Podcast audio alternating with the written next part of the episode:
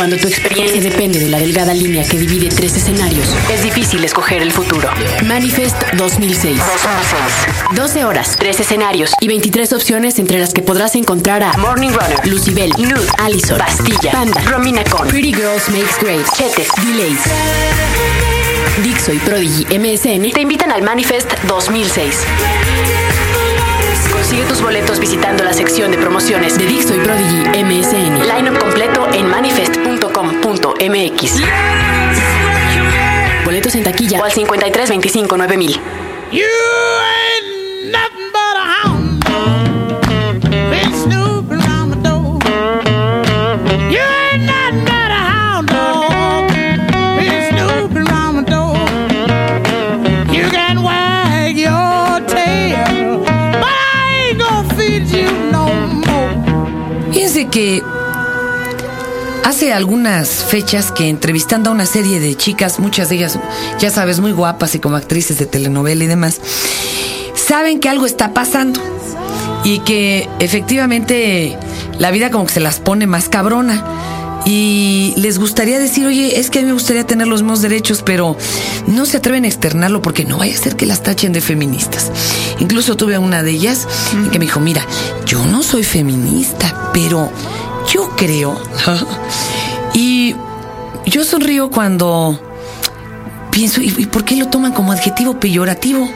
¿Saben qué? Es que creen que feminismo es así como algo intangible, eh, acto de fe y acomodaticio, en el que cada quien cree que es una cosa diferente, ¿verdad? Y la interpreta como quiera. Pues, ¿qué creen? Feminismo no es nada más lo que se les antoje pensar que es.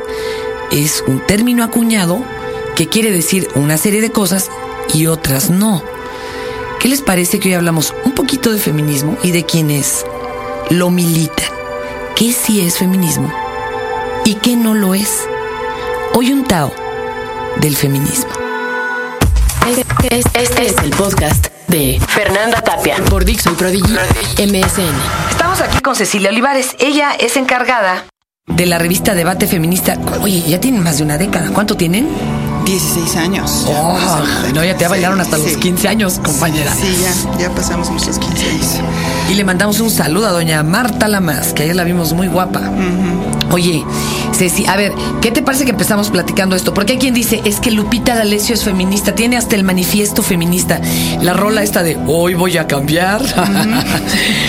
y hay quien dice que eso es embrismo o sexismo, igual que Paquita la del barrio, que no tiene nada que ver con feminismo. Eh, sí, como, como tú dices, eh, a veces eh, las mujeres dicen yo no soy feminista como yo no estoy enferma de tal cosa, ¿no?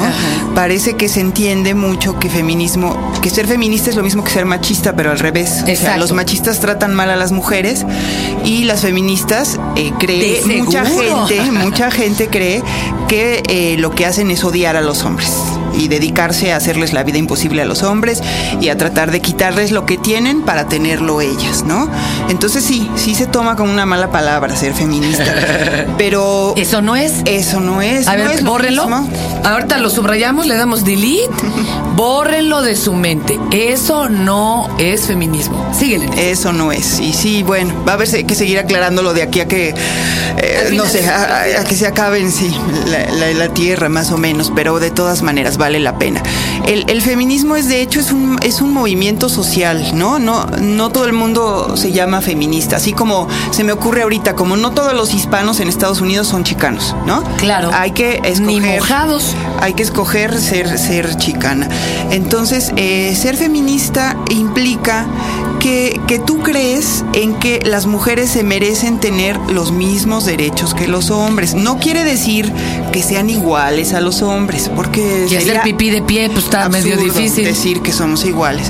Pero sí, como personas, como seres humanos, merecemos tener los mismos derechos y las mismas oportunidades y poder alcanzar, eh, ¿qué será? Los mismos puestos y lo- los mismos oficios que los hombres, ¿no? Al tener los mismos derechos, pues tenemos una buena cantidad de obligaciones y, y- Claro. y el asunto. Sí, claro. Oye, algunas han luchado, por ejemplo, por el derecho al voto. Claro. ¿no? Ahí, ahí, ha habido diferentes luchas digamos según que la ahí, época. ahí empieza el feminismo, aunque no se llamaban feministas. ¿Cómo Las se sufragistas, Sufragistas. no se llamaban feministas. Ellas luchaban por el voto para la mujer y muchas de ellas eran muy conservadoras. Bueno, estamos hablando de principios del siglo XX, o sea que ahorita no son conservadoras, digamos, pero no, no buscaban muchas otras cosas. El voto era fundamental porque quería decir que tenían los mismos derechos que los hombres. ¿no? Oye, sí, puede ser el mismo derecho a, a que te tomen el pelo, ¿no? Bueno, ahora dicen otras que lo que quieren es el derecho al Botox. ¿no? Oye, a ver, y yo te pregunto, en esta lucha, en que ya nos dijiste que no se pretende ser iguales, porque reconocemos que, bueno, hay diferencias, digo, este, tenemos hasta diferente constitución física y demás, pero sí se busca una equidad. Cuando hablamos de equidad, ¿qué- ¿a qué, a qué nos referimos? Mira, ahora, que- ahora que dices, yo dije, no se busca ser iguales, bueno, esa sería mi postura feminista, porque sí hay varios feminismos, ¿no? También hay como corrientes, Y hay algunas feministas que sí hablan de igualdad y otras hablan de, de equidad. Equidad eh, significa tener las mismas oportunidades, digamos. Y si no las hay, entonces crearlas. Ajá. Lo que serían las afirmaciones, eh, las acciones positivas, que son, bueno, hacer espacio para que, las cuotas, por ejemplo, las cuotas en los partidos políticos, para que haya necesariamente un porcentaje de mujeres, ¿sí? En, en- como senadoras, diputadas. Hay quien no está muy de acuerdo. Y dicen, es que entonces, aunque no lo valgan, ya las metieron a fuerza. Pero es que, oye, para conseguir un trabajo, mucha, una mujer, para conseguir el mismo puesto que un hombre, a veces tiene que demostrar el doble.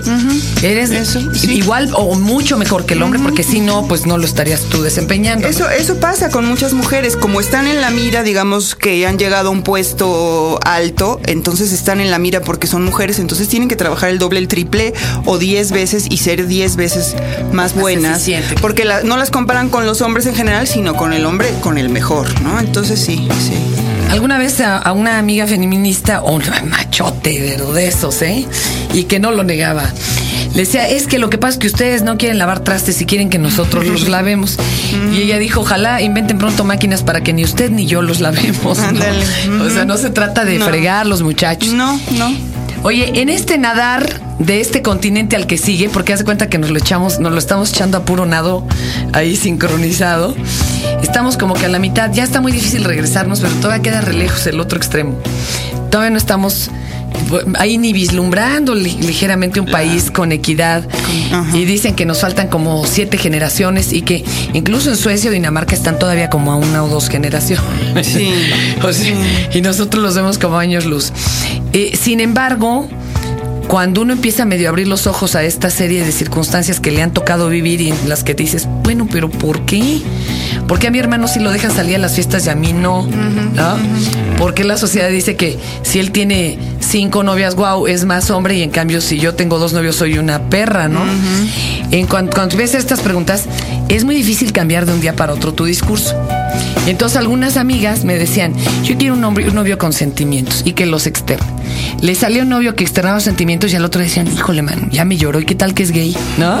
Sí. Es bien difícil. Sí, somos muy contradictorios. Claro, porque Los seres tenemos- humanos, tanto tenemos los todavía- como las mujeres. Tenemos todavía el disco duro como que con mucha información, sí, ¿no? Sí, sí, sí, sí. ¿Cómo le hacemos tú para desaprender Es- todo eso? Bueno, eh, hay muchas feministas trabajando en eso también, ¿no? En, en- en- en programas, por ejemplo, de, de incorporar el género en, las organizaciones. Entonces, se da un curso de unos cuantos meses y a ver si así la gente tiene conciencia, digamos, de que las mujeres son diferentes, en este caso diferentes a los hombres, en, en- en salud, por ejemplo.